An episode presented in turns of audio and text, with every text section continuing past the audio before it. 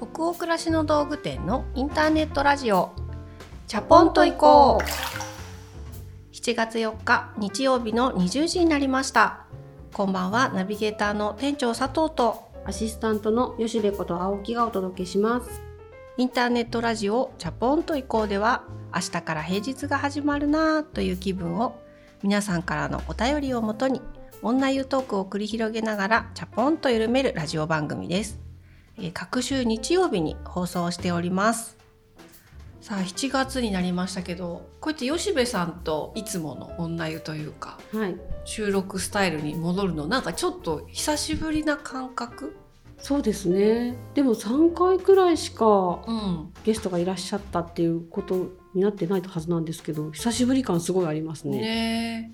本当私たちちょっとまだゲストをお迎えしてインタビューとかって慣れないことにね、うん、挑戦しながら明治座チョコレートのねお取り組みもそうだったけどその後俳優のおしなりさん来ていただいてでその次の回も俳優の西田直美さんに来ていただいて。うんうん割とこう映画「お化けのテーブル」のスペシャル回みたいなのが続きましたので、うんはい、今日は、まあ、久しぶりにちょっとそういうレギュラーなスタイルの回ということもありまして、うん、チャポラーさんからのお便りをたくさんお読みして、うん、ご質問にどんどん答えたりね、していくっていうお便りスペシャルを本日は開催したいというふうに思っております。はい、じゃあたくさんあるのでね早速もうどんどこ読ませていただいていきましょうか。はい読みましょう。はい。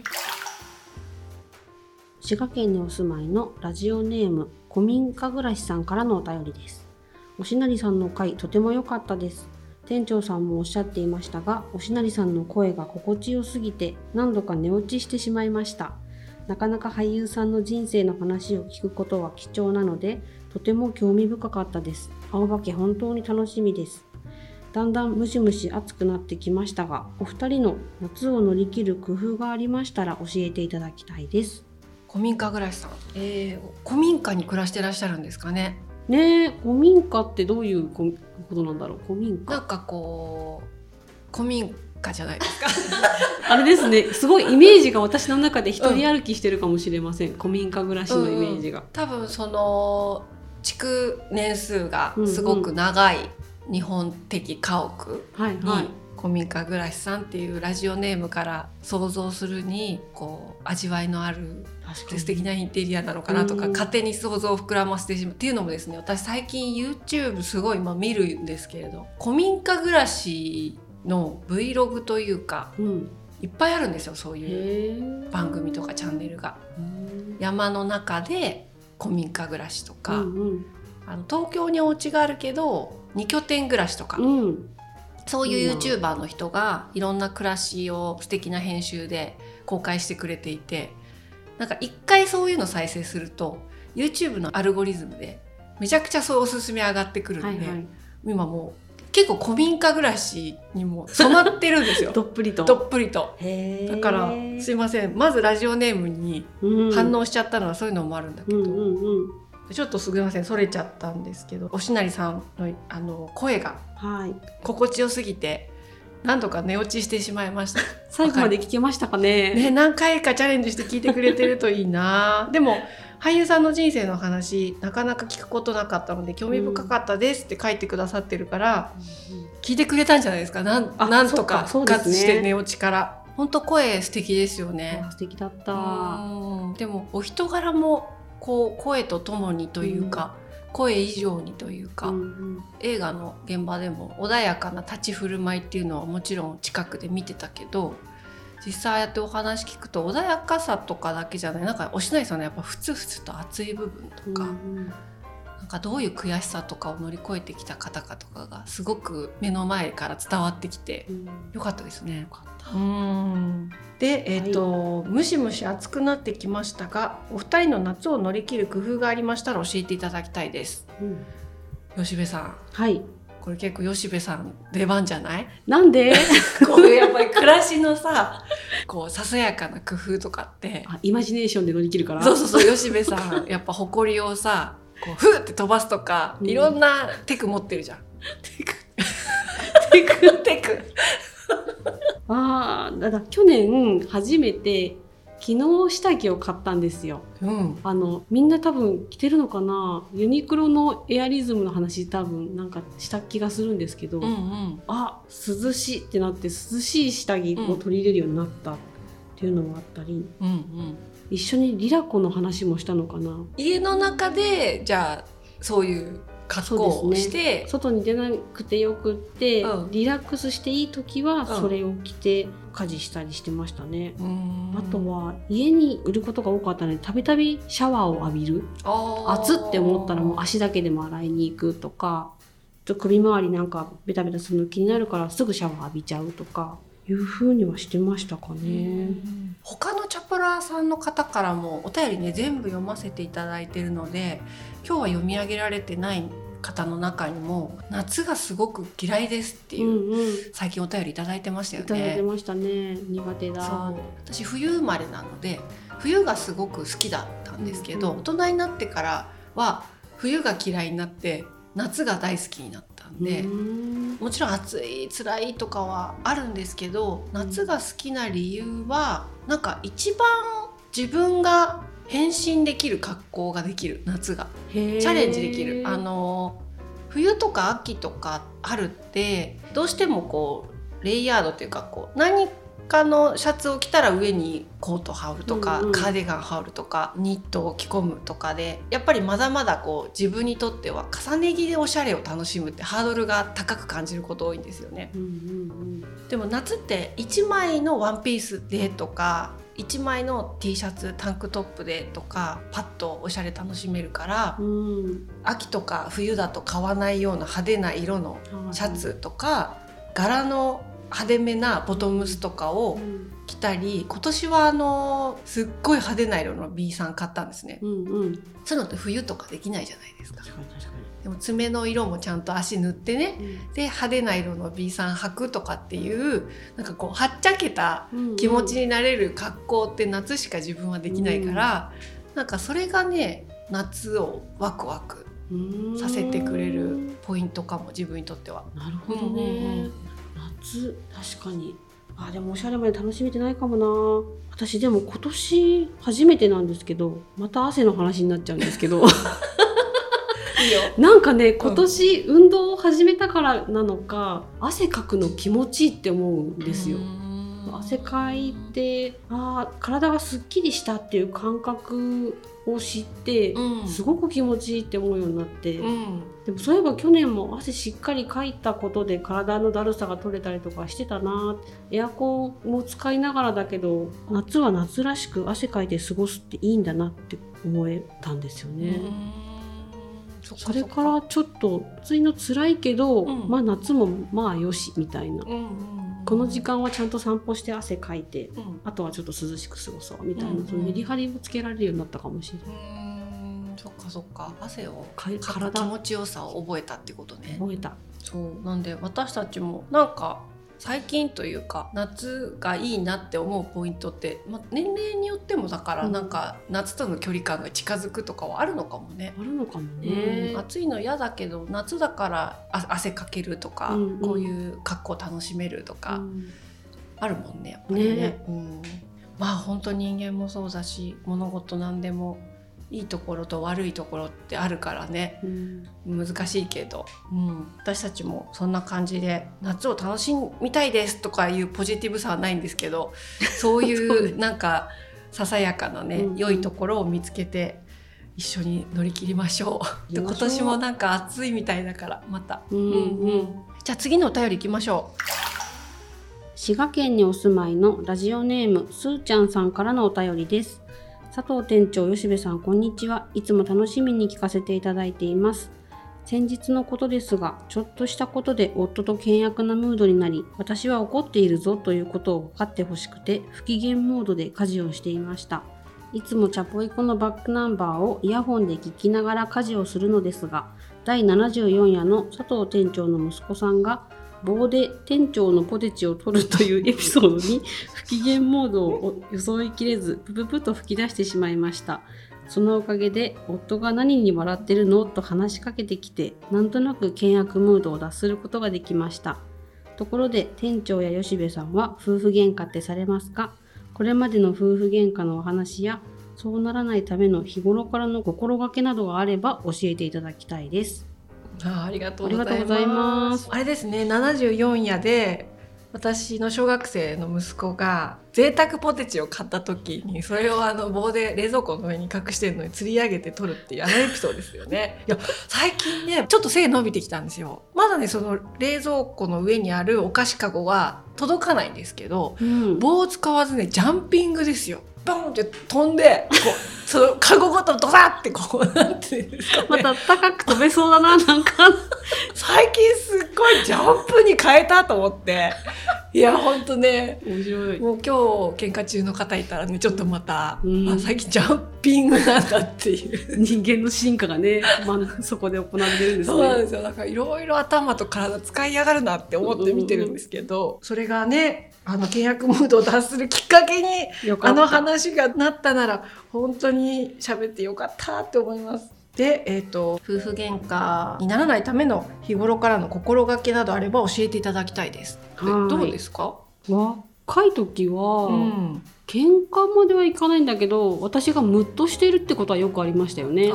まだ22とかだったから、うん、その不機嫌モードで表す以外の怒り方、うん、喧嘩の仕方がわからないっていう状態ですよね。うんうんうん喧嘩すればいいけど本当喧嘩の仕方がわからないし、うん、話し合いの仕方もわからないから、うん、不機嫌っていうモードを多分作ってたと思うんですけど、うんうん、それを夫は見逃しませんよね。不機嫌だけどどうしたのって直球ですよね。そうなんだ、うん、へええみたいな そうね私不機嫌だねみたいな。あれ？みたいな。不機嫌だからってこう不機嫌を返してくるっていうよりはすごいこうヒアリングされるのであその若かった時から、うんうん、なので話し合うっていうよりはなんか伝えるとああなるほどねっていうのでこうただ丸く収まるっていうだけで最近はどうなんだろう。使ったティッシュ捨てようとかそういうのイライラすることはありますけど。あの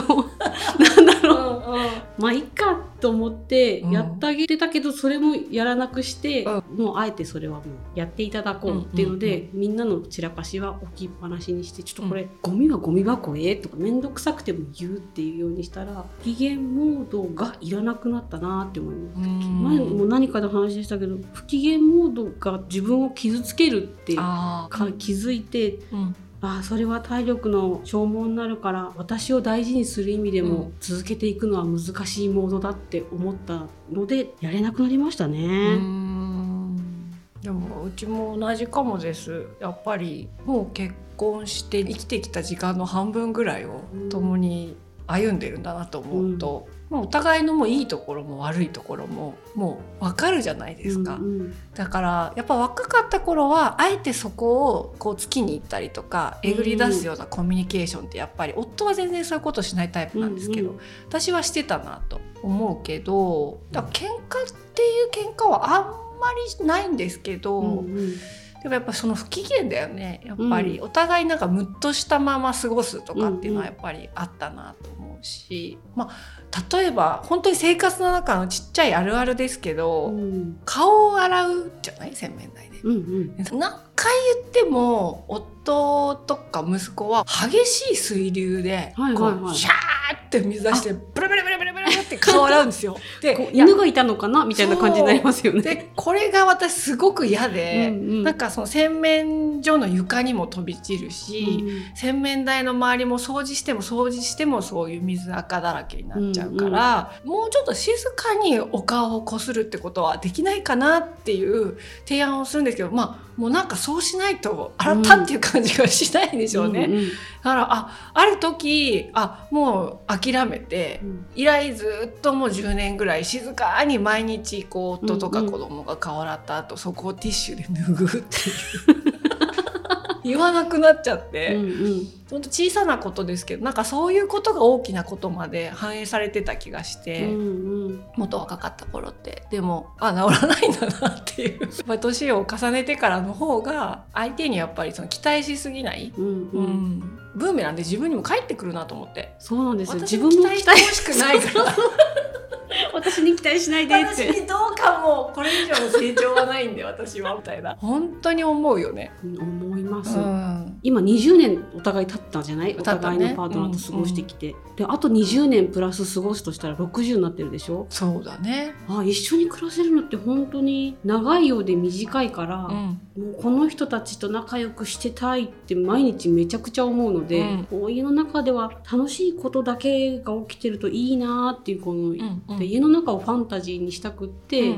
過ごしてる気がします、うん、いいですね。だから家の中をファンタジーってすごいいいですね。でも本当は特に私もコロナ禍になってからの方がストレスは皆さんもそうだと思うんですけど個人としては増してる部分と、うん逆に家族といる時間が前よりすごい長くなったから、うんまあ、それはそれでこうお互いの負荷を家に帰ってきた時ぐらい癒し合おうかっていう、うんうん、やっぱりそういう心持ちっていうのはコロナ禍前よりはなんか家族のメンバーそれぞれになんとなくあるような。私もそれ感じます。感じがするよね。もう本当にただ生きてるだけでも大変だよねっていうマインドセットがあるからもっとできるでしょうとかもっと答えてよっていうことを要求するような今状況じゃないよねっていういい意味での諦めとかも影響してるのかもしれないね。かもしれないね。優しくし合わないと一緒にいるの大変だなとも思うようになってきて。本当にわかりますそれ。優しくしようって思そうそう。だからもちろんどっかでは絶対本音でぶつかり合うんだけど今は休戦でいいかなとか、うん、なんか何でも向き合って何でも本音伝え合えばいいってどのタイミングでもそうなわけではないと思うんで、うん、熱くてうざくて本気ってなる。私も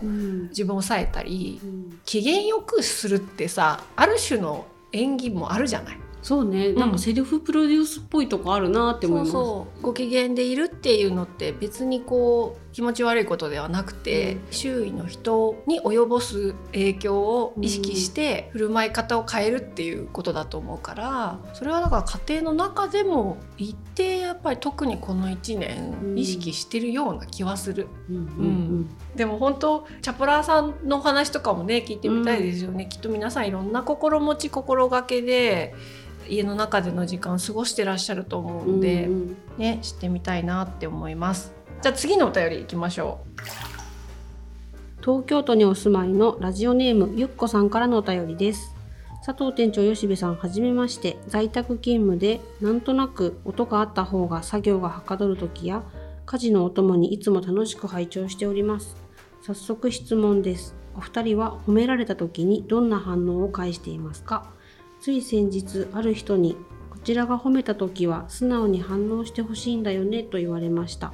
そう言われて意識してみると、ありがとうと返すこともありますが、以前何かの回で佐藤店長がおっしゃっていたような、いえいえ、自分なんてまだまだでござんす的な反応をすることが多いことに改めて気がつきました。素直に反応するというのが思いのほか難しく、明らかなおべんちゃらにはいえいえ的な返答になっています。お二人は雑談中や商談中など様々なシーンで他人から褒められた時にどんな反応を返していますか？うん。ゆっこさんありがとうございます。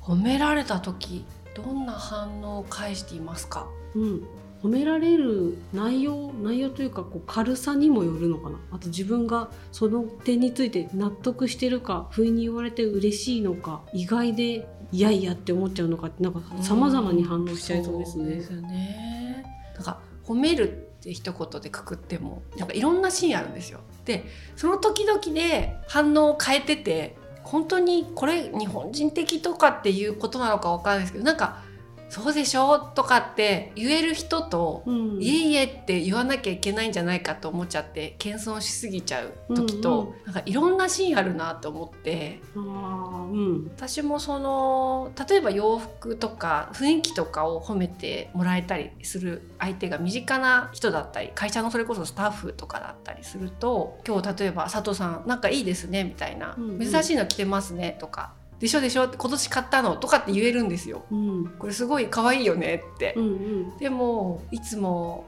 御社見てますとかああいうことをされててすごい感動しましたとか言ってもらえる時ってあなんかいえいえありがとうございますみたいになったり、うんうん、子供の個人面談とか言って先生にこういうところ息子さんとてもいいですよって言っていただけた時って、うんなんかそうでしょ？みたいな、うん、うちの息子そういうとこあるんですよって言えなくて。へえ私言っちゃう方かもしれない。本当。だから私もそうありたいなって思うんだけど、うん、なんかそうですか？みたいな、うんうんうん、本当ですか？みたいな。すごい嬉しさがにじみ出てるけどね。そうそう嬉しく照れ隠しみたいな。なんでそうやっちゃうんだろうって自分でも、うん、後で素直に「そうでしょ」って「本当いい子なんですうちの子」とか言ってあげればよかったなと思うんだけど、うん、なんでそうですか？本当ですか？家ではこんななんですけどねみたいな。ななんでああいうこといちいち言って帰ってきたんだろうみたいなのが結構あるからなんかすごいこれゆっこさんの質問の回答って難しいっていうか、ね、その時々でやっぱり変わりますもんね。そう。後悔してますって一言で言えないいろんな相手とか、うん、やっぱりいろんな関係値誰からどう何について褒められるのかっていうことによってやっぱり自分もその時々で反応って変えてる気がしてて、うん、それがケースバイケースすぎるのと後悔がないかっていうと嘘で、うん、ああいうふうに反応するんじゃなかったって思うことが多いすごく。多い。確かに、私ももうちょっと謙遜してもよかったのかなって思うこと多い。入れすぎてて。受け入れすぎててそっか。そう面白いね。でもあの仕事について褒めてもらった時、5年くらい前までの自分はもっといえいえとんでもないもう私なんて本当に経営者になろうと思って経営者になったわけじゃなくてとか、うんうん、なんかすごいいろんな言い訳を並べ立ててた気がするけど、うんうん、やっぱり今年あのクラシコムって創業15周年を迎えるんですね、うん、なんか一つ自分でも区切りがすごくあってなんか今年になって本当初めての感覚なんだけど、うん、そういうふうに言ってもらえた時に「あありがとうございます」って自分なりに本当に頑張ってきたと思うって、うん、言返してもいいかなってやっと思えるようになってきた。うん。本当に最近。そういうタイミングが来れば受け入れられるっていうことなのかねそういう素直に。だから自分もちょっと納得してるってことだよねそうだね。謙遜しすぎる方がせっかくそのこのお便りも書いてあるけど、うん、褒めてくださった方に「え素直にありがとう」って言えばいいのにって思われちゃうかもしれないとか思ったりするようになって、うん、だから「ありがとうございます」って言えるようになっていきたいですね。ここからは。なっていきたい。そうだね、うんね、ちょっとお答えになってるかわからないですけど私たちも本当になんかここはこう答えてますとかってズバッて回答できるほどではないというかね、まだまだいろんな返しパターンの中で模索をしていますね。あのチャプラーの皆さんがどう答えてるかのちょっとアイディア欲しいですね。お便りでぜひたくさん送ってください、私こう返してますとか、うん、私たちもこれ引き出しがちょっとまだ豊かにないので、うん、ぜひ教えてください。教えてほしいです、はい、これは。じゃあ次のお便りいきましょう。東京都にお住まいのラジオネーム夏美さんからのお便りです。こんにちは。私は都内在住27歳のアラサーですいつもお二人のお話を楽しく拝聴しています。突然ですが、お二人は服装迷子を経験したことはありますか？私は今まさにその状態です。25歳を過ぎたあたりから本当に着たい洋服と他人から見られたい自分に少しずつズレが生じてきました。もう少し大人にせめて年相応に見られたいなという気持ちがふつふつと湧き上がってきて少し冒険しいつもは着ない大人な洋服を買ってきてみたりするんですが、なんというか自分の中でテンションが上がらないんです。周りから似合ってるよ、いつもより大人っぽいねと言われても、着ている本人がしっくりきていないというか、でも大人になりたいし、と葛藤する日々です。お二人は自分の好きなスタイルと見られたい自分にギャップがあるとき、どう折り合いをつけていますか？また、年齢の変化とともに服装の変化はありましたか？はい、うん、夏美さんありがとうございます。服装迷子を経験したことありますか？ありまくりますよね。ありまくりますし現在進行形、うん、毎年迷いますね、私たち今オリジナルでコスメもね、うん、アイカラーとかリップカラーとか作るようになってますけどそれを始めた動機もずっと迷いがあるからで、うんう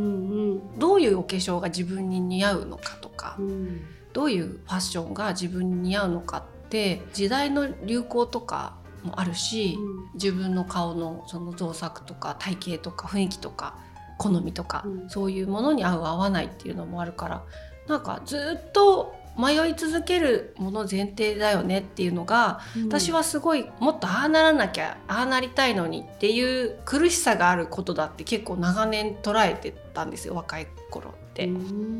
でも年齢を重ねて子育てとか、うん、まあ、経営者の端くれとしてこう経営をするっていうことを通じて本当教えてもらったことなんですけど、うん、あの迷うってことは苦しいことではないと、うん、迷い続けるってことはすごく楽しいっていうとちょっと楽観的な言葉すぎるんですけど迷うから変わっていけて。うんうん。その変化の幅が広がるんだとか思い込みがどんどん解かれてって、うん、怖いと思ってたことがこう一個ずつ減っていくっていうことなんだって思うとなんか仕事も本当にどんどん変わっていくから、うん、迷いって尽きないからわあもうずっとこうかとかって絶望しちゃうんじゃなくて、うん、あずっと変わっていかなきゃいけないからいろんな新鮮さとかも味わえるんだなって思うことにしようって思ってやっぱり楽になってきたし、うん、ってなるとファッションとかやっぱりメイクも服装迷子とかメイク迷子ですって自分のこと言ってきたりとか今までししてるし今もそういう部分ってあるんですけどなんかネガティブに使われすぎてる気がして、うん、なるほど。それがデフォルトだよっていう。そうだしそれが自然だし、うん、だって迷子になるじゃん世の中のファッション誌とか、うん、商業施設行ってもガラって流行りが毎年入れ替わるわけだし、ってなって自分は年を重ねていって、様相も変わっていくわけじゃない体型とか。なんか迷いが晴れる日が来るわけないって思うわけですよ。うんうん、なんか逆にそれを自然なことであるって捉えて、うん、迷子なんですっていうよりはそれでそうだよねっていう。うんうん、だからなんかその迷子を楽しむっていう風にしようってなんか本当に40代とかになってから初めて思うように自分の場合はなったんですけどね、この夏美さんのような20代だった時とか30代の前半ぐらいって確かにこう見られたいももっとやっぱあったし、共感はすごいするなって思ったり、うん、似合うとは何かじゃないですけどなんか自分に似合う着こなし方とか色とかディテールを知るように年齢とともに努めたいなとは思ってる気がする、だから昔よりも今の方がどういうパンツのシルエットが似合うとか、うん。うん、あ自分はあんまりギャザー入ってない方がいいのかもなとかそういういろんな傾向みたいなのやっぱり結構その買ってきた服とかお気に入りの服を鏡の前で写メ撮るとかは結構やりますね。どこに公開するものでもないんですけど客観的に見るために。肉眼で鏡見てもあんまり私似合ってるかがわからないんですよ。でもそれってまだ鏡を見る主観なんだと思うんですよね。でもあの自分を自分で写真を撮ってみるとあここのシルエットがすごくダボついて見えるなとか、うんうん、あんまり顔色に色が似合ってないなとかが分かるので、うん、本当これはすごく実務的な話になっちゃうんですけどね。はいはい。私もなんかそう言われてみると35過ぎたあたりからかな、うん、それまでもお買い物の時は、店員さんとめちゃくちゃ喋るんですけど、うん、ふわっと話しかけては来てくれるじゃないですか。うん、で何か探し物があるわけじゃなくいろいろ着てみたいっていうことをまず伝えながらこういっぱいピックアップして全部試着させてもらってどうですか？って言われたらいちいち出て行って、うん、似合ってても似合ってなくても。で反応もらってなんか是非正直な声が欲しいからこれこうでこういうところがこうだからちょっと私には似合わないみたいとかっていう心の声を全部言うとそのコミュニケーションを続けてると正直なこう反応だけしか返してくれなくなってくるんですよ。うんうんうん、なのであここまで来たらすごく信頼できるなっていうのがなんか積み重なると、うん、相談しやすいし自分も決めやすくなるし気に入ったものを着た時にこう私も写メ撮ってもらうというか、うんうん、店員さんの視点から、うん、ちょっと後ろとかってどうなってるんだろうとかってこう撮ってもらうと分かりやすかったっていうのは確かにありましたね。自分で正面で見てるだけだと見えすぎちゃって、わかります。見えすぎるってよくないなみたいな。で人間の目っって自分が見たいところをやっぱ見ますよね、うん、鏡。気になるところを見ちゃう。お腹周りだけをさやたらこう鏡で見ちゃったりとか、うんうん、顔つりだけを見たりしてるけど写真で撮るとやっぱりカメラの目ってまた人間の目と違うから、トータルでカメラは嘘をつきませんじゃないけど、うんうん、すごく主観的に見てた視点と、違う視点の写真がパッとそこで自撮りだけど出来上がるからあなんか思ったよりいいなって思う時もあったり、うんうん、あここもうちょっとインしてこうやって着た方が自分のスタイルには合ってるかもとか、うんうん、あの分かり方が変わるっていうか、うん、それは本当にある時から意識してお家でね一人でそれを静かにあ買った後にやるんです、ね、買った後とかにやったりだからもちろん失敗もあるんですけど、うんうんそれをするでも失敗も本当に減ってきてると思っててもう一つやっぱりその年齢とともに変化ありましたかとかその自分の好みと見られたいその自分っていうギャップのお話聞いてくださってると思うんだけど、はい、私もその正直な話をすればなんか自然体で見られたいとか等身大で見られたいとかってないと思うんですよ。うんうん、やっぱりこう見られたいって絶対あると思ってて、うんうん、心の内を探るとねじゃあどう見られたいって思ってるのかなっていうと、まあ、一つは似合った格好が分かってる人だなって思われるように、うん、まあ、そこに近づけるように楽しみながら努力したいっていうのが一つ。うん、もう一つ思われたいがあるとするとチャレンジ精神を失ってないなって思われたいとは思ってるかも。そういう人だと思われたいっていうことだと思うんですよね。だからやっぱりあるタイミングでバサって髪切ってみたりとか、変化をやっぱり自分の中にあえて入れるっていうのはゲーム感覚でやっていてあの絶対自分はこういう色はつけられないとかこういう色のメイク目の上にしたことないとか、うんうん、いっぱいあるんだけどそれを取っ払ってちょっと変になってもいいから、うんうん、一回やってみるっていうのはここ数年すごく意識してて。うん、え目の上ブルーにしたことないですよとか、でもやってみると案外いいねとか、うん、自分のコンフォートゾーンがちょっとずつ広がってって許容できるものをやっぱり年とともに増やしていきたいっていう願望はあるんですよね。うんうん、その服装っていう小さいジャンルのチャレンジが、うん、実はこう生活とか人生全体に、うんうん、あの影響を及ぼすことがあるなっていうこう実感はすごくあるので。うん今までだったらこういう大きいピアスつけなかったけどとかイヤーカフとかもえなんで耳に輪っかつけるんだろうとか思ってた時期あるけど、うん、今うちで売りたいぐらいすごく大好きになってるし、うんうん、似合わないをはみ出さない程度になんかチャレンジを入れるっていうのはやってるかもしれない。ね、皆さんどうでしょうか？なんかお洋服どういうものを着るか買うかとかって本当迷ったりするシーンあったりすると思うんですけど私たちは現状なんかこんな感じで40代を過ごしていますっていう感じですかね。うん、はい